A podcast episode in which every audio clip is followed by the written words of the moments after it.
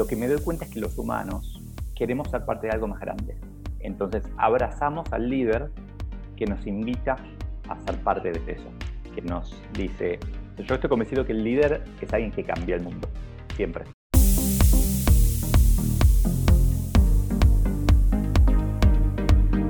Bienvenidos a Inspira tu mente, el podcast dedicado a todos aquellos que quieren vivir en sus propios términos, que quieren ser los autores de su vida y no simplemente ejecutar el guion escrito por otros que reconocen en la incertidumbre el campo infinito de las posibilidades. Este es el podcast de los resilientes. Yo soy Aldo Cívico, coach de liderazgo, autor, conferencista, un alma nómada que vive la vida como un experimento en abundancia que no es nada más que el desborde de la plenitud en todas las áreas de nuestra vida. Y hoy hablamos de liderazgo, sobre todo liderazgo en esta época de complejidad, de incertidumbre. Y nuestro invitado es Leo Piccioli. Leo Piccioli es argentino, de origen italiana por parte de papá, y eso lo tenemos en común experto en liderazgo e innovación, es un conferencista, escritor, ha sido el mismo eh, un directivo durante varios años y LinkedIn eh, Top Voice del 2018 y uno de sus temas es el management disruptivo. Es autor, ha escrito dos libros, uno El año en que nos volvimos humanos, una lectura fundamental en estos años, eh, sobre todo cuando la tecnología está dominando siempre más eh, todos los campos de nuestra vida y donde verdaderamente lo que nos distingue, el aporte que podemos dar a la humanidad es nuestra humanidad. Es un libro que se ha vuelto un bestseller y está disponible en Amazon y también es autor Soy Solo, historias honestas de liderazgo para ser feliz en el siglo XXI y más allá eh, de felicidad. También vamos a hablar hoy entonces escuchamos a Leo Piccioli en esta conversación inspiradora que tuvimos. Leo, muchísimas gracias por ah, acoger con mucha generosidad mi invitación a esta conversación de, de hoy. Es un placer, Aldo, estar conversando contigo y poder aportar, pero también aprender, ¿no? Todas las conversaciones uno da y recibe. Sí, de hecho siempre me, me interesa con los invitados, tengo siempre unas preguntas iniciales pero siempre estoy abierto a lo que el momento y la conversación sugiere en este sentido. Y pienso, Leo, quiero empezar por este lado. Además de tener apellidos italianos, que es algo que nos une, eh, pienso que otra cosa que nos une es que nos gusta observar el liderazgo, eh, ver cómo el rendimiento, la performance, la característica, el contexto en, los cuales un liderazgo se, se, desarrolla. Y me preguntaba en estos meses tan uh, únicos para, para, el mundo debido sobre todo a la pandemia. ¿Tú qué has observado en términos de, de liderazgo entre emprendedores, entre directivos?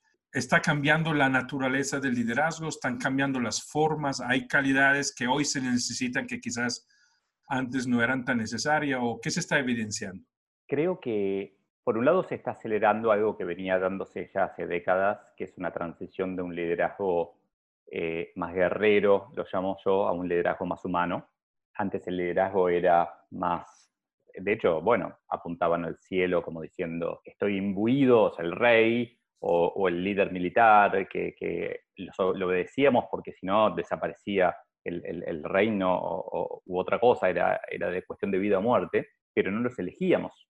Y estamos, veníamos pasando a una situación en donde los líderes son líderes que elegimos que, de hecho cuando uno pregunta qué líderes admiramos, la gente suele decir Gandhi o Mandela, que no solamente son líderes que, elegimos, son líderes que cambiaron el mundo y son líderes que sufrieron muchísimo en el camino. Creo que es un poco la paradoja. Yo creo que momentos como estos de crisis son momentos en donde son oportunidades fantásticas para que aparezcan esos líderes. Entonces, yo lo que estoy viendo, la verdad que es, es interesante la situación porque yo estoy en Buenos Aires, antes era distinto el liderazgo que yo veía de primera mano, cara a cara, verlo en Buenos Aires o verlo en Colombia o en Italia. Hoy me da igual, hoy puedo observar con el mismo, como no me encuentro con nadie, como puedo poner en, paridad al, líder de 100 metros más allá y de 1500 kilómetros para el otro lado. Y lo que veo en general es que hay un estilo de, o sea, algunas cualidades del liderazgo que son, que están primando, que están ganando. Y es un líder que es una combinación extraña de optimista y pesimista, para mí. Es un líder que, una frase típica de ese líder es, yo sé que vamos a poder resolver esto, pero no tengo la menor idea de cómo necesito ayuda. Pero es, es una, eh, un, bueno, un libro que me impactó mucho respecto es el, hombre en busca de sentido de Viktor Frankl, eh, y, que, y, que, cada tanto lo recuerdo cuando digo, esta situación es una porquería, es lo peor que... No, lee el hombre en busca de sentido y vas a ver que no es lo peor. Es como, es inspiracional desde ese lado, pero aparte, bueno, es muy nutritivo. Entonces, lo que, lo que veo es que mucha gente se para en el lado del optimismo puro, diciendo, en dos semanas hay una vacuna, en tres semanas se levanta la cuarentena, en cuatro semanas volvemos a la normalidad. Me parece una estupidez, me parece dañino, me parece peligroso. Eh, hay gente que se para en el lugar del pesimismo absoluto.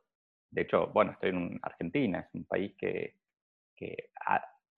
esta crisis es una más que se superpone en un montón de capas de crisis que estamos viviendo al mismo tiempo.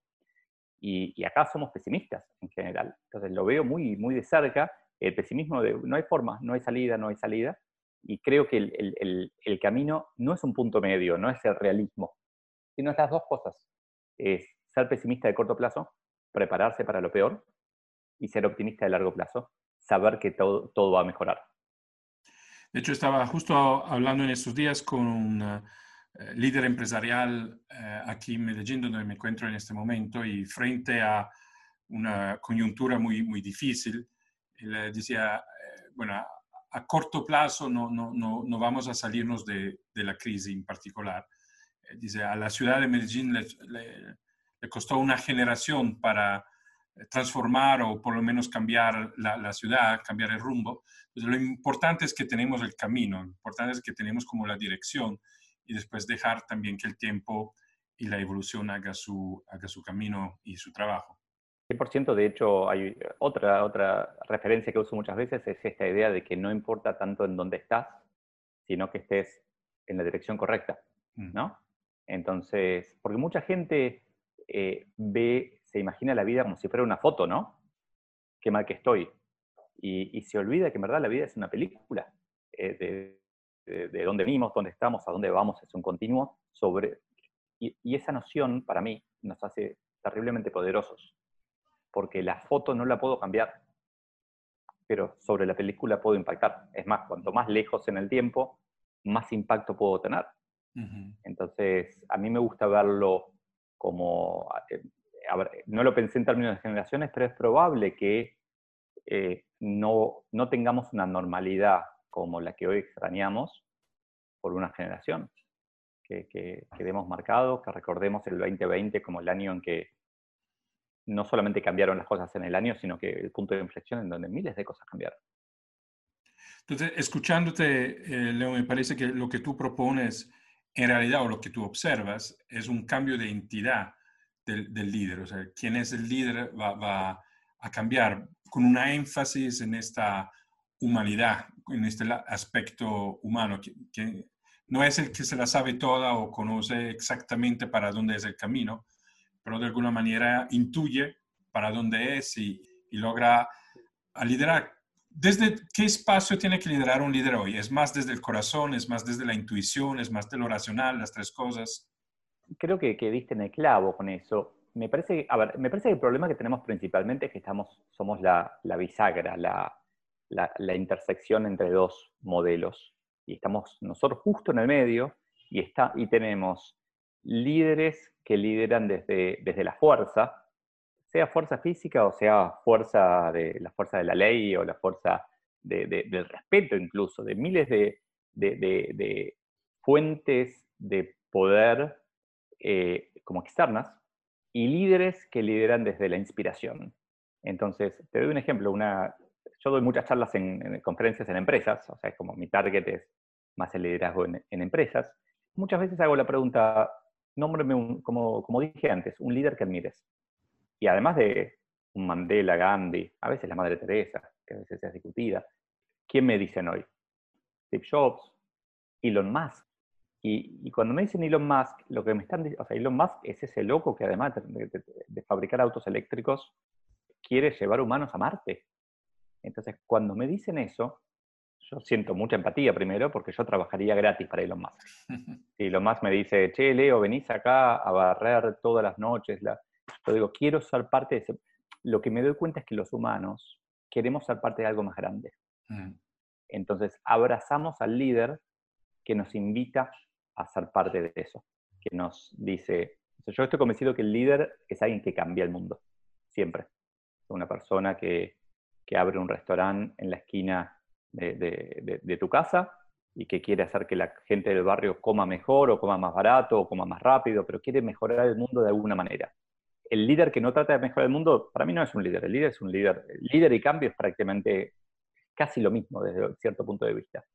Entonces, me parece que el líder nuevo es un líder que atrae a la gente por el cambio que propone. Entonces, yo no quiero ir a vivir a Marte, pero trabajo gratis para que el ser humano pueda instalarse en Marte.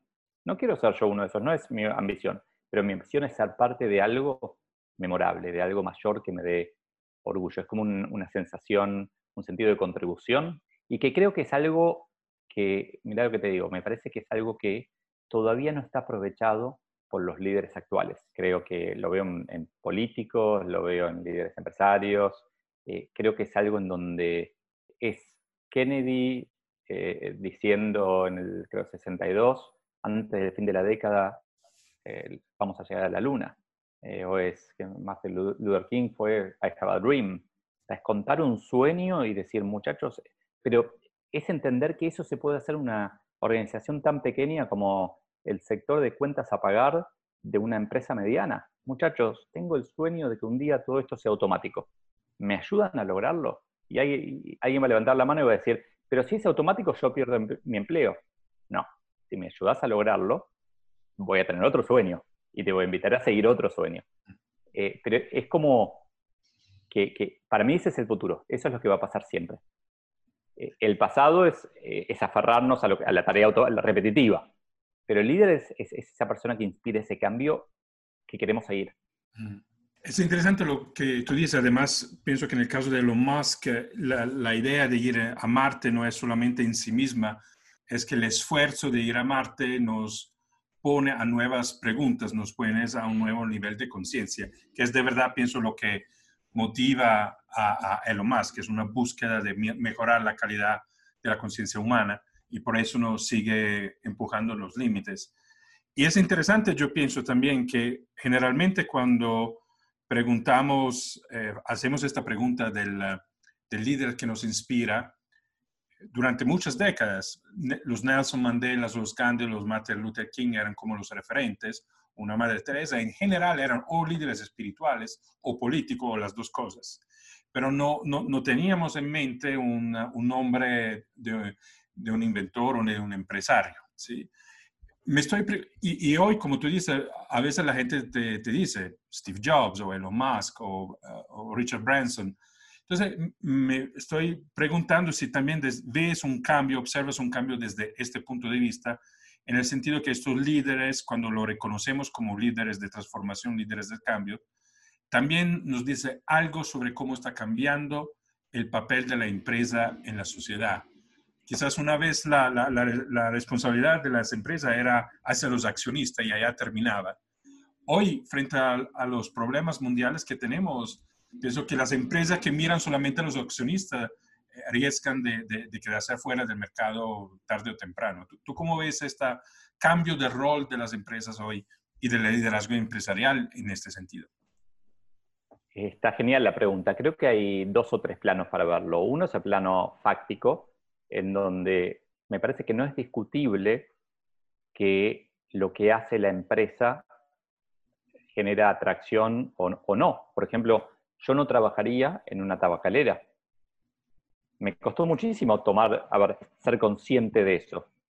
Pero, y tal vez hace 20 años no me hubiera dado cuenta porque no éramos todos, no, no habíamos todos entendido el daño que el tabaco podía causar. Pero es algo como que va evolucionando. Ahora, si me proponen trabajar en una empresa eh, de productos que reemplacen a la carne, por ejemplo, que hay varias empresas intentándolo, y la verdad es que tal vez cobraría menos que lo que, cobraría si trabajara en una siderúrgica. Es como que creo que las empresas se vuelven entidades mucho más importantes que antes. Antes eh, era, de hecho tengo una duda muy grande de, de qué es el, nacionalismo, no el nacionalismo, qué es la nación, qué es la patria a largo plazo. E, este tema de que vamos al, al, extremo absoluto no va a pasar, pero supongamos que tenemos que estar en cuarentena todo el resto del futuro humano. ¿Qué me importa? O sea, ¿qué te diferencia? ¿Qué diferencia nuestra relación, Aldo y Leo, de mi relación con el vecino de arriba acá en mi edificio? Ah, es igual. Entonces, ¿por qué con el vecino de arriba comparto patria y con vos comparto intereses? ¿Cuál es la, relación más importante? Entonces, ahí creo que hay, hay mucha gente que ve mal que las empresas sean tan potentes y la crítica es como ética, es diciendo, no, pero tiene un fin de lucro, ¿cómo vamos a dejar que, y el ejemplo son los algoritmos, Facebook, eh, etcétera, que, nos hackean, que nos hacen daño, que buscan, ganando, para ganar dinero, buscan como el tabaco de alguna manera.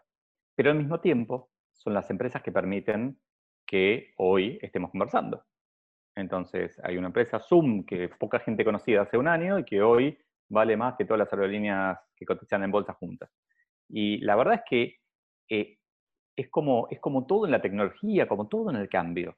Eh, se puede usar para el bien o para el mal. Entonces, yo creo que tenemos que aceptar esta realidad de que las empresas son los agentes, son los vehículos de cambio. También son a veces agentes de no cambio. Son organizaciones que, sobre todo con monopolios, que se abrazan al pasado y se resisten absolutamente a, a cambiar. Y tenemos que encontrar formas de que sean lo menos dañinas posibles. Pero es como, a ver, pienso lo mismo de los gobiernos Hoy, para mí, los gobiernos en general son agentes del no cambio. Mm. Son gobiernos, políticos, sindicatos, a veces ONGs. Yo las veo, tienen un fin noble que admiro, todos.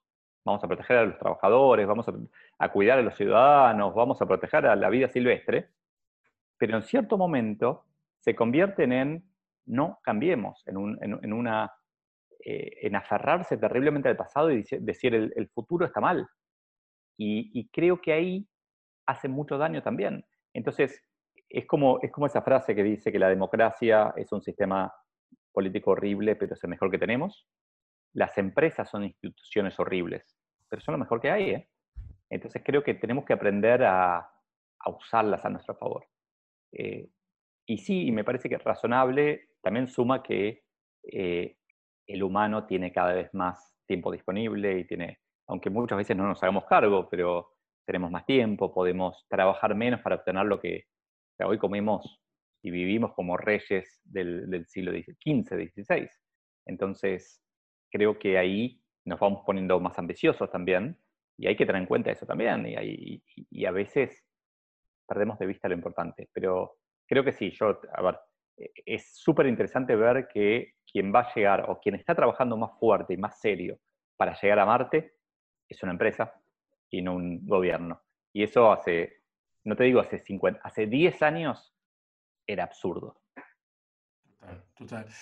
Pienso que también, eh, y estoy de acuerdo contigo en ese sentido, pienso que hoy claramente hay las excepciones y hay los problemas, ¿verdad? Eh, nadie, nadie el mundo no está en blanco y negro en este sentido, pero pienso que encontramos más conciencia y hasta conciencia social hoy en una empresa. Están creciendo muchas empresas conscientes, hay todo el movimiento del capitalismo consciente, por ejemplo. ¿Y quién se está quedando atrás de consciente? Sí, me parece a nivel, desafortunadamente a nivel global, o sea, no, no es solamente un, un, país o una parte del mundo, pero es la política. La política hoy es mucho más atrás de sus ciudadanos en este, en este sentido. Pero pienso que al final el, desafío para estos tiempos, porque tenemos una eh, tecnología que está avanzando de manera muy exponencial, el, mismo Elon Musk está muy preocupado de la inteligencia artificial, artificial ¿no? Y dice que eh, en unos años la relación que hoy como humanos tenemos con los chimpancés, eh, mañana la, inteligencia artificial lo va a tener con nosotros, ¿no? Entonces, pienso que el tema es de verdad de un desarrollo de la conciencia. no sé si has visto en Netflix la, el documental em, Social Dilemma, eh, donde varios ¿no? ingenieros que han sido parte de los pioneros de, Instagram, eh, yo mirándolo y mirando a los peligros, digamos, del, algoritmo, claramente esta gente cuando programaba los likes nunca pensaba que estos likes iba a crear un problema de suicidio entre, entre eh, adolescentes, ¿no? Eh, pero al mismo tiempo esta, eh, nos ha faltado, nos falta quizá la capacidad de ser más consciente de cuál puede ser el impacto a largo plazo de una acción o de una intuición que tenemos nosotros. ¿No te parece que eso es también como un papel de liderazgo hoy, o sea, de, desarrollar una conciencia eh, y una capacidad también de nivel de, pensamiento sistémico, o sea, de entender las consecuencias de nuestras acciones. Creo que es una cosa que, como decís, es para ese pensamiento sistémico. A ver, eh, cuando nacían las empresas tabacaleras, cuando les agregaban productos al tabaco para que, y se encontraban con que vendían más por agregarle algún producto, se hacían más adictivos. Eh, hoy decimos, qué malvada esa gente. Pero en ese momento era esperable, era normal. O sea, todo lo que hoy criticamos del pasado, no es que lo hizo alguien malvado, Doctor Evil, que hacía así, decía Montgomery Burns diciendo voy a destruir al mundo, voy a ser adictos a todos. Como hacen en las, en las películas, sí pasa eso. Voy a ser adictos a mis cigarrillos, digo cigarrillos y pues a cualquier otra cosa que hoy critiquemos, ¿no? Eh, el problema hoy es que esto, al, convertirse en datos, antes había que plantar en, Florida, en el Caribe, en el norte argentino, en donde sea, miles y miles de hectáreas de tabaco para poder eh, dominar el mundo con esa adicción. Hoy, al ser electrónico y al tener todos un aparatito que no se nos aleja más de un metro en todo el día, es mucho más fácil, es mucho más rápido. O sea, está pasando lo mismo que venía pasando antes solo que ahora es terriblemente rápido. Entonces, creo que eh, si nos abocamos solamente a solucionar, por ejemplo, los problemas que describe The Social Dilemma, lo vamos a poder resolver un poco, pero va a aparecer otro social dilemma, va a aparecer otra adicción, porque el problema principal que tenemos como humanos es que no estamos preparados para hacer esto, que nuestros cuerpos son cuerpos de animales, son cuerpos de, o sea, el ADN con el, con el mono es un 99% idéntico. entonces, eh, estamos preparados para vivir hasta los 25, 30 años, estamos preparados para ver algo dulce y querer comerlo ya, no me importa cuán mal me haga. Entonces, creo que ahí el problema pasa, sí, por un tema de conciencia, por un tema de, de internalizar eh, se ve muy clarito con el tema de los sesgos, como, como, todos tenemos sesgos, y aunque sepamos que tenemos un sesgo, nos sigue pasando que, que, que, hay cosas que no vemos, que hay cosas que, o, que vemos azúcar y lo queremos, y aunque nos haga mal, lo queremos comer. Eh, creo que ahí hay como dos soluciones. O parar el cambio, es decir, no estamos cambiando demasiado rápido, que no lo descarto, no pararlo, sino ralentizarlo, no lo descarto, puede ser una posibilidad que tomemos más conciencia, porque el cambio acelerado tiene que ver también con nuestra ambición individual. El concepto de que tanta gente quiere ser millonaria tan rápido, hace que, más allá de que muchísimos no lo van a lograr, pero hacen, hacen que eh, nos esforcemos cada vez más. Somos 7.700 millones de habitantes, todos con un poder de, creatividad más alto que en el pasado, que se multiplica. Eso podríamos ir más despacio, y decir, ok, miren lo que pasa, la pandemia es parte del resultado, ¿no? No es que hubiera habido probablemente una pandemia igual, pero hubiera sido distinta, pero podríamos ir más lento o podríamos aprender, podríamos entender cómo, y tal vez aprender, y de vuelta usemos a Elon Musk, tiene que ver con ponernos un chip acá en la cabeza que objetivamente nos diga, esto está, o sea, no, no, nos haga sentir mal cuando hacemos algo que está mal, no sé, o sea, tal vez es parte del futuro, pero creo que lo que falta en general es estas conversaciones, mm. que no, no hay suficiente, no están instalados los temas. Eh, en la, de hecho, hablabas antes de las empresas que como hay un cambio de tendencia casi normativo en el 72, 73, eh, creo que Friedman publicó un paper hablando de que el único fin de las empresas es ganar dinero, que todo lo que hace es satisfacer a sus accionistas. Los accionistas de las empresas son tontos. Yo soy accionista de empresas. y soy tonto como accionista. Yo no pienso en el largo plazo, yo pienso en, a ver, poneme contento hoy. Somos eh, simios buscando bananas como accionistas.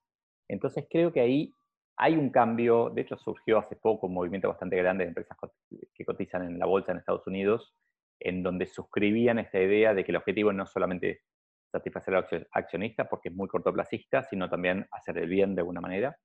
De hecho, apareció Google originalmente, tenía su, su, su, misión, más bien, era eh, do no, no evil, no hagas el mal. Después la cambiaron porque era muy difícil de sostener, pero creo que está empezando a ser más un, tema. Yo creo, mi opinión, y ahí meto una, como algo más mi tendencia, digamos, es a pensar que las empresas son necesarias, los monopolios son malos, o sea que, que, el rol del Estado tiene que ser proteger al pequeño. Entonces, si hay un monopolio, tiene que hacer que no haya un monopolio, no, no regularlo, sino hacer que no lo haya. Si hay un grande abusando de un pequeño, una empresa abusando de un consumidor, tiene que proteger al consumidor, como que alguien tiene que proteger al pequeño. Y, el pequeño muchas veces es, el humano, ¿no? Pero creo que estamos ahí como en una... Estamos en el medio de ese punto de inflexión, de, ese cambio, que no es, es, más que un cambio generacional, es un, cambio en la curva de, algo. O sea, en 100 años vamos a mirar para atrás y vamos a decir, wow, qué bueno que estuve vivo en ese momento. Y hablando de este cambio, ¿no? En, este punto medio en el cual nos encontramos, me pregunto si, observas también eso. A mí me, gusta repetir a, mis clientes que hoy los equipos son muy importantes, quizás más que, más que antes, en el sentido que no solamente ejecutan un plan, eh, sino que tienen que ser generadores de, soluciones. Entonces le digo que hoy los clientes, los equipos no pueden ser solamente una colección de inteligencias, sino que una inteligencia colectiva. Entonces me parece que hay también un liderazgo colectivo hoy que se vuelve muy, muy importante. Hay este monje budista Chitnat que dice que la próxima reencarnación del Buda no será en un individuo, pero será colectiva, será en un cuerpo, será en un cuerpo colectivo. Y me parece que coge mucho la necesidad hoy que la solución no está, una persona sola no tiene la respuesta para lo que estamos enfrentando, un poco lo que decíamos antes. ¿Cómo ves tú esto, liderazgo colectivo y, y cómo un líder individual puede generar o tiene que generar esta, esta forma de inteligencia colectiva? Creo que hay que trabajar probablemente dos o tres cosas principalmente. Una es eh, el ego de ese líder, es entender que, que el equipo, eh, que el logro del equipo es mucho más que el logro individual. Mm. Y es difícil porque en las empresas en donde ponen comisiones por ventas, el vendedor dice, pero si yo ayudo a, mis compañeros, ellos ganan más, pero yo no. Entonces hay como muchos procesos dentro de las empresas que van en contra de eso, dentro de las organizaciones en general que van en contra de eso. Eh, pero el otro también es entender que los equipos, primero que los equipos tienen un fin concreto y limitado en el tiempo. Que el objetivo de un equipo no es eh, atender para toda la vida tal problema es atender este problema por dos años y en dos años tomamos la decisión. Lo consideramos resuelto o renovamos nuestro compromiso con el equipo. Creo que algo que nos hace mucho daño en general en las organizaciones, en todos lados, incluso hasta en la política, es el hecho de pensar que el contrato, o sea, que el contrato laboral se llame por tiempo indeterminado. Que, los políticos hagan política y digan, ah, para siempre voy a ser político. Creo que tenemos que educar, ¿no? Eh, me pasa, yo me gradué de licenciado en economía y me gradué pensando que nunca más iba a estudiar, que iba a ser licenciado en economía para toda la vida.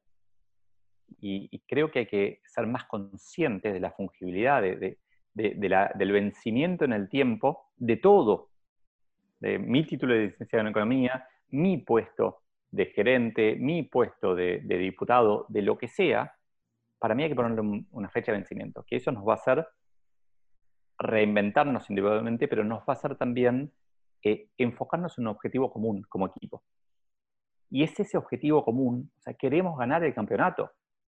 Ese es el objetivo del equipo. No es eh, que a mí no me interesa si el arquero ataja perfecto si no metemos nunca un gol. Tenemos que ganar, es el campeonato y, o ganamos todos o no gana nadie. Entonces creo que es importante reinventar las organizaciones de lo que sea, eh, el consorcio del edificio, reinventarlas para que busquen ese objetivo, lo persigan y decidan, o sea, y sea por ciclos, un año, dos años, cinco años, dos semanas, pero que en algún momento se pare y digamos, bueno, muchachos, no lo hagamos más, hagamos otro objetivo.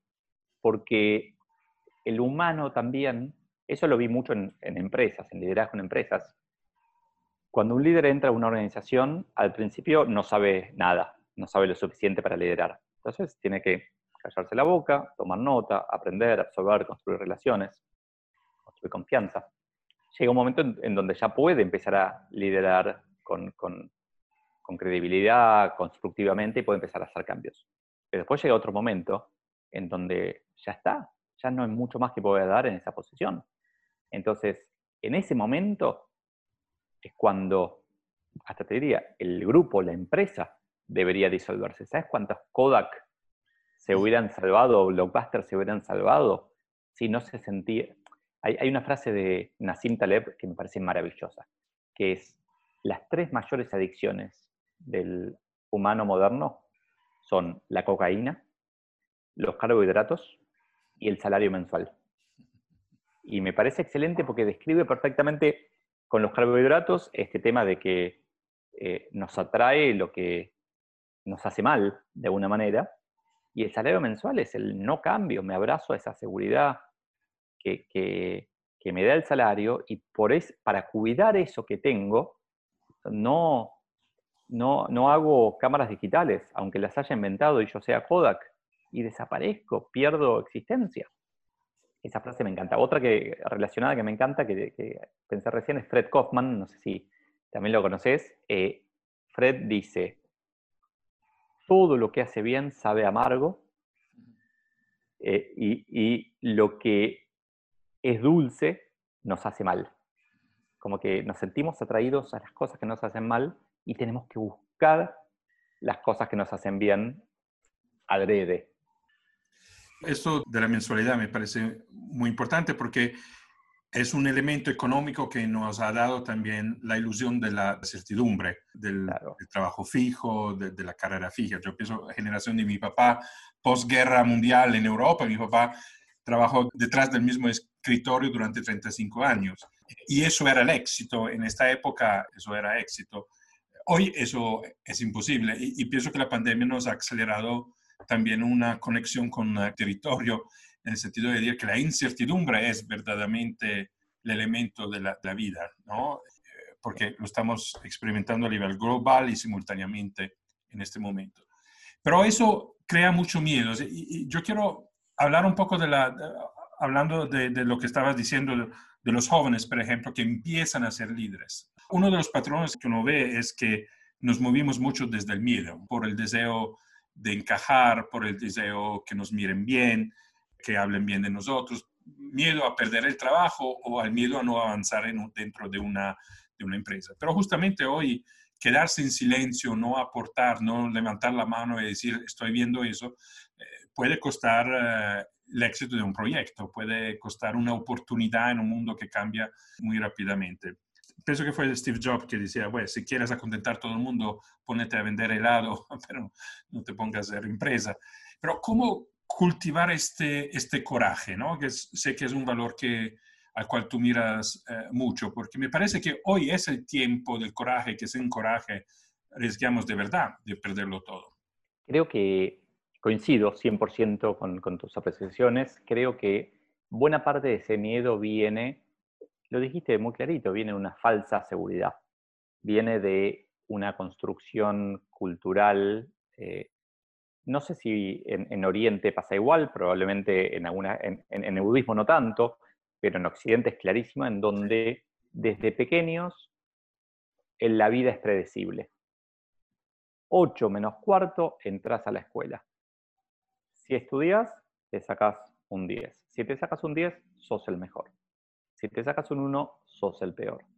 A, deporte no hace falta que vayas. Si no tenés ganas de ir a deporte, no hace falta, pero matemática y lengua tenés que aprender mucho.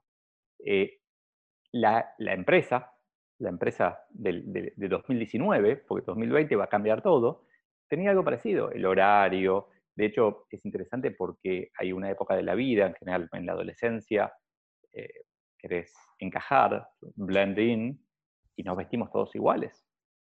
Y después nos empezamos, a mí me pasó, incluso en la empresa, en la corporación, estábamos todos vestidos, un día nos miré de afuera, estaba en Estados Unidos en, una reunión de equipo, y miré de afuera y dije, yo estoy vestido igual que todos los demás, me puse la misma ropa, debo comprar en la misma, en el mismo Brooks Brothers la, misma camisa que, que, los demás, éramos todos iguales. Y llega un momento en donde nos empezamos a dar cuenta de que somos distintos, pero mm. creo que estamos formados, estamos educados para buscar esa seguridad. Y me puse, o sea, es algo que analizo mucho, de hecho mi último artículo del, domingo pasado empieza hablando de los neandertal, y que, que, son nuestros, o sea, nuestro abuelo, nuestro bisabuelo, si querés. No es tan lejano como queremos creer. Y me imagino la situación en donde hay una crisis en los neandertal, se cae el fondo de la, de la cueva donde estaban por irse a dormir. ¿Qué hacen? Reclaman que el Estado les construya el techo, van a la aseguradora, se quejan con Dios, o agarran la familia, los que pueden levantar, y se van a la cueva de al lado. Van y resuelven. No es que están viviendo en la ansiedad, viviendo en el miedo, pensando en el futuro, reclamando por el pasado. Entonces creo que ahí eso me hace pensar que todo esto que tenemos es una construcción artificial, una construcción cultural, no es inherente, no es que el humano tiene miedo, sino que nos convencimos de que todo tiene que ser predecible y de hecho hay algo que yo no me había dado cuenta, pero eh, hay muchos canales infantiles o en YouTube en donde repiten los programas para los niños, pero los repiten, o Dora la exploradora, pasan una escena y después repiten la misma escena, mm.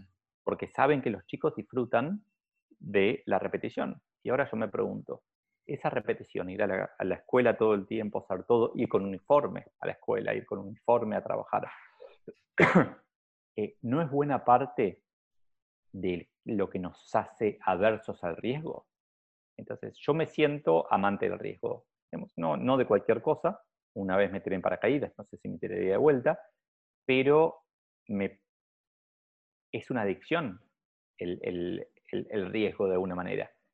Eh, entonces, probé alguna cosa, una vez hice, se publiqué un artículo, una vez hice un podcast, una vez hice un libro, digo, wow, no mm. era tan desafiante, no era tan difícil, no era eh, me equivoqué miles de veces también. Es más, lo otro que me pasó es, me equivoqué muchísimas veces y dije, wow, no era tan terrible equivocarse. Me echaron de mi empleo.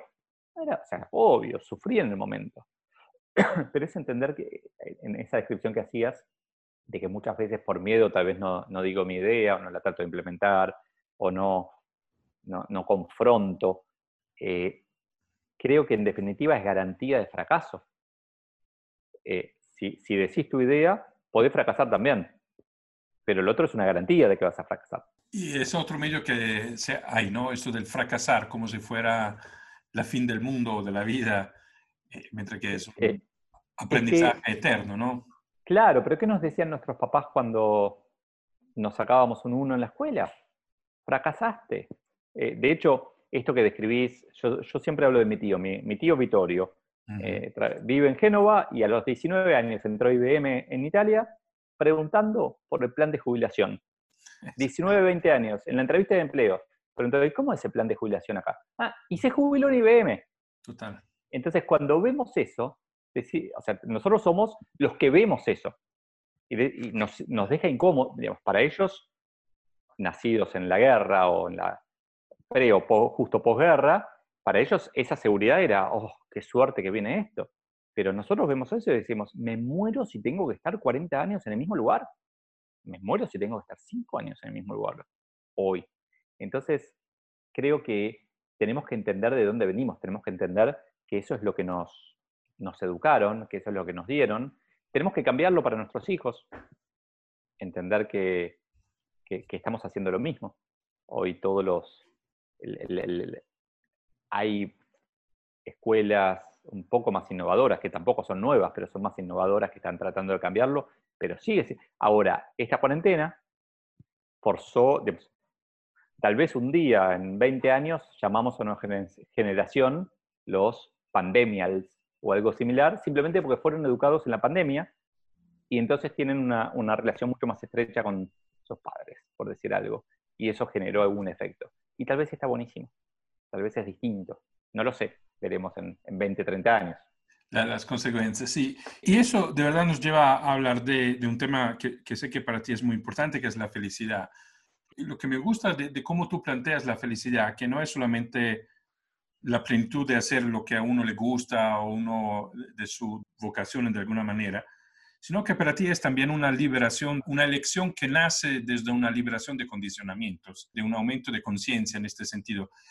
Me gustaría que hablaras un poco de eso, porque parece que el no estar consciente del contexto, de, cómo funciona el mundo, de cómo podemos ser hasta condicionados por el marketing, dices tú, por ejemplo, puede frenar esta eh, felicidad. Entonces, la felicidad como un proceso de liberación, parece, eh, escuchándote. Claro, te, te, lo llevo al extremo el objetivo del marketing es hacerte sentir mal. Cuando te dicen, si compras este teléfono vas a ser feliz, te están diciendo también, si no lo compras no vas a ser feliz. Entonces, yo hace unos años ya corté el cable. De hecho, me gusta que en Estados Unidos se llama, que le ponen etiquetas a todos, cord cutters. Yo soy cord cutter. Hace muchos años, hace 5 o 6 años que no tengo cable. Eh, me informo mucho menos que la media, creo aunque obviamente de vuelta estoy en Argentina, que pasan cosas todos los días y que siempre hay crisis, y la verdad que no hay nada que yo requiera saber, pero sí sé que el marketing, sí sé que las noticias, las breaking news, sí sé que las notificaciones están armadas para generarte una sensación de corto plazo de, felicidad, pero al día siguiente es, es nada, es y lo viví, lo aprendí, obviamente nadie me lo enseñó, lo aprendí a lo bruto, ascendiendo en puestos en mi carrera, en, la carrera, la, la, palabra carrera incluso, pero en mi carrera, cada vez que ascendía, ah, llegaba a cierto lugar, ganaba más dinero, tenía algún beneficio concreto por ganar más dinero, o cambiaba de auto, o cambiaba de oficina, o tenía más responsabilidad, celebraba dos semanas hasta que me daba cuenta que nada, nada había cambiado hasta que paraba el auto en el semáforo, tenía ahí el, el, A3 y estaba re contento, y de repente venía alguien al lado con una, con una R8, y yo miraba y decía, ah, ¿qué tengo que hacer para tener ese?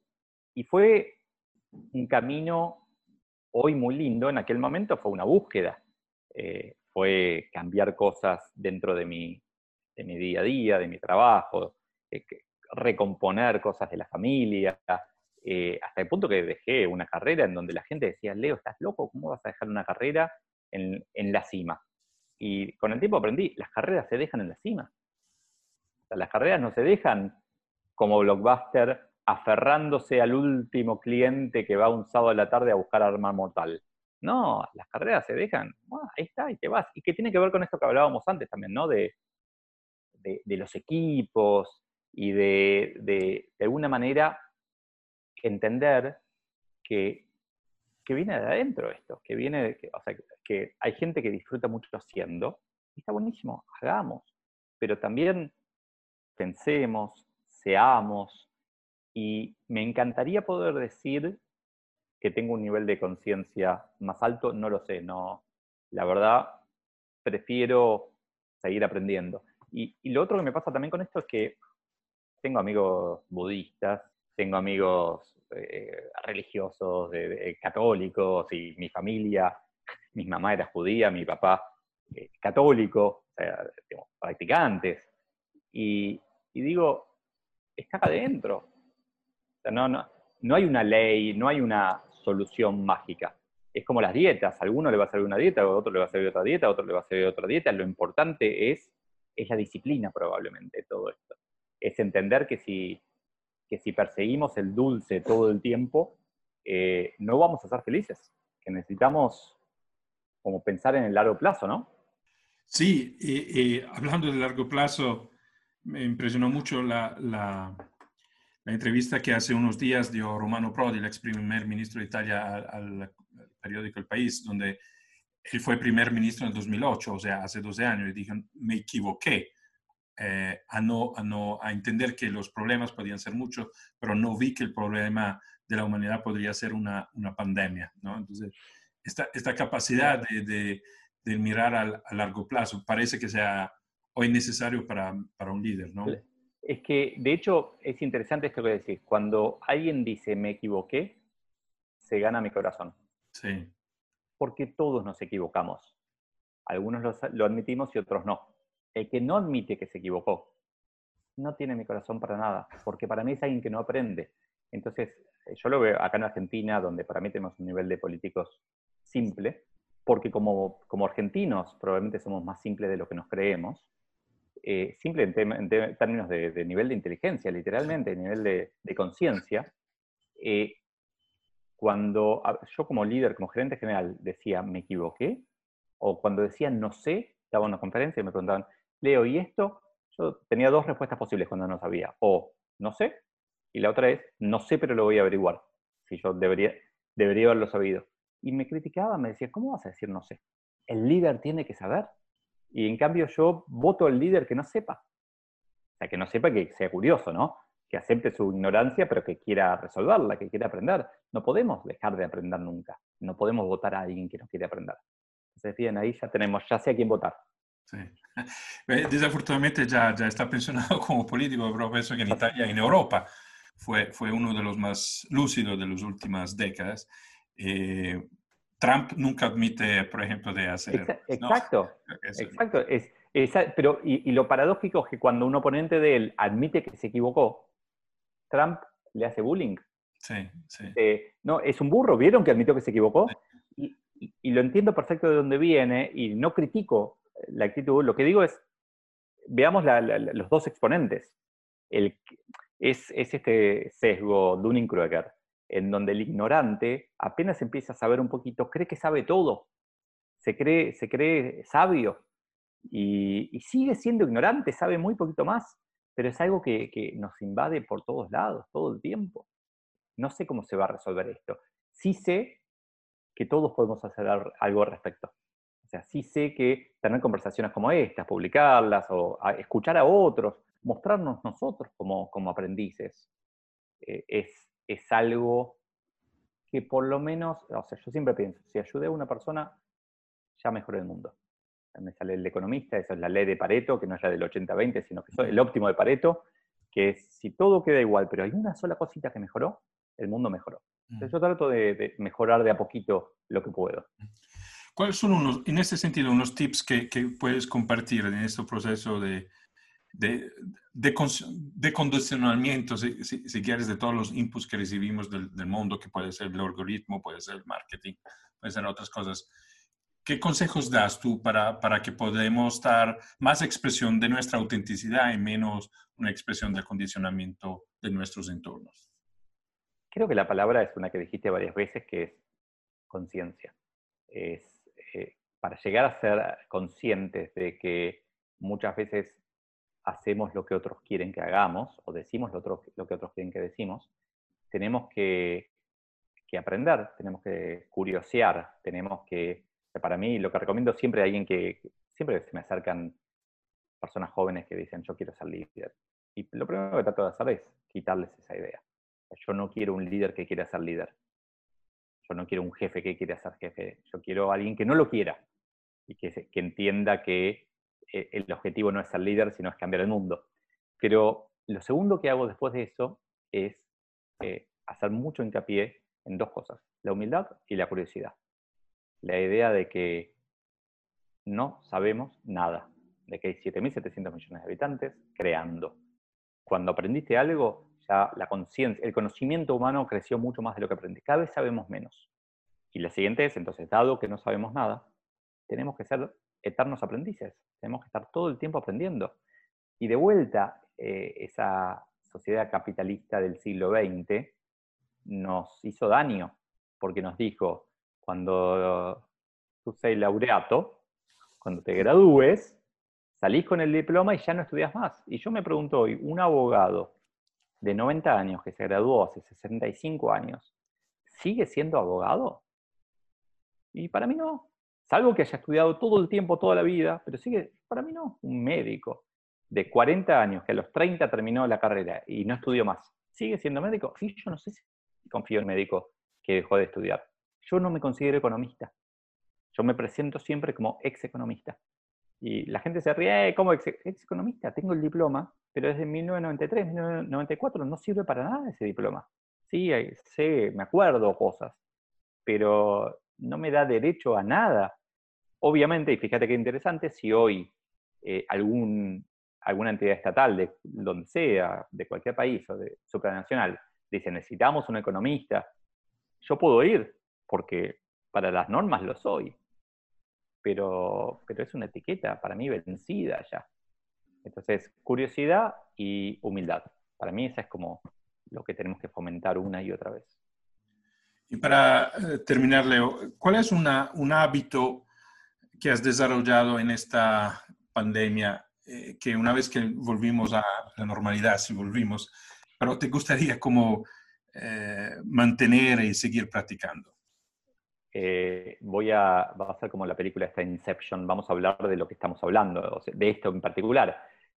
un hábito que, que, casi me inventé, pero me pasó y que vi que muchos está pasando, estamos todos conversando más, como, como esta charla que estamos teniendo, conversando con, con, varios objetivos, con el tal vez triple objetivo. Por un lado, nosotros dos aprender entre nosotros, por otro lado, aprender de una manera transparente en donde otros puedan aprender, y por otro lado, hacer marketing y decir, ok, si el, el, el marketing nuestro es un vehículo para poder seguir aprendiendo y compartiendo más, entonces está bueno hacerlo.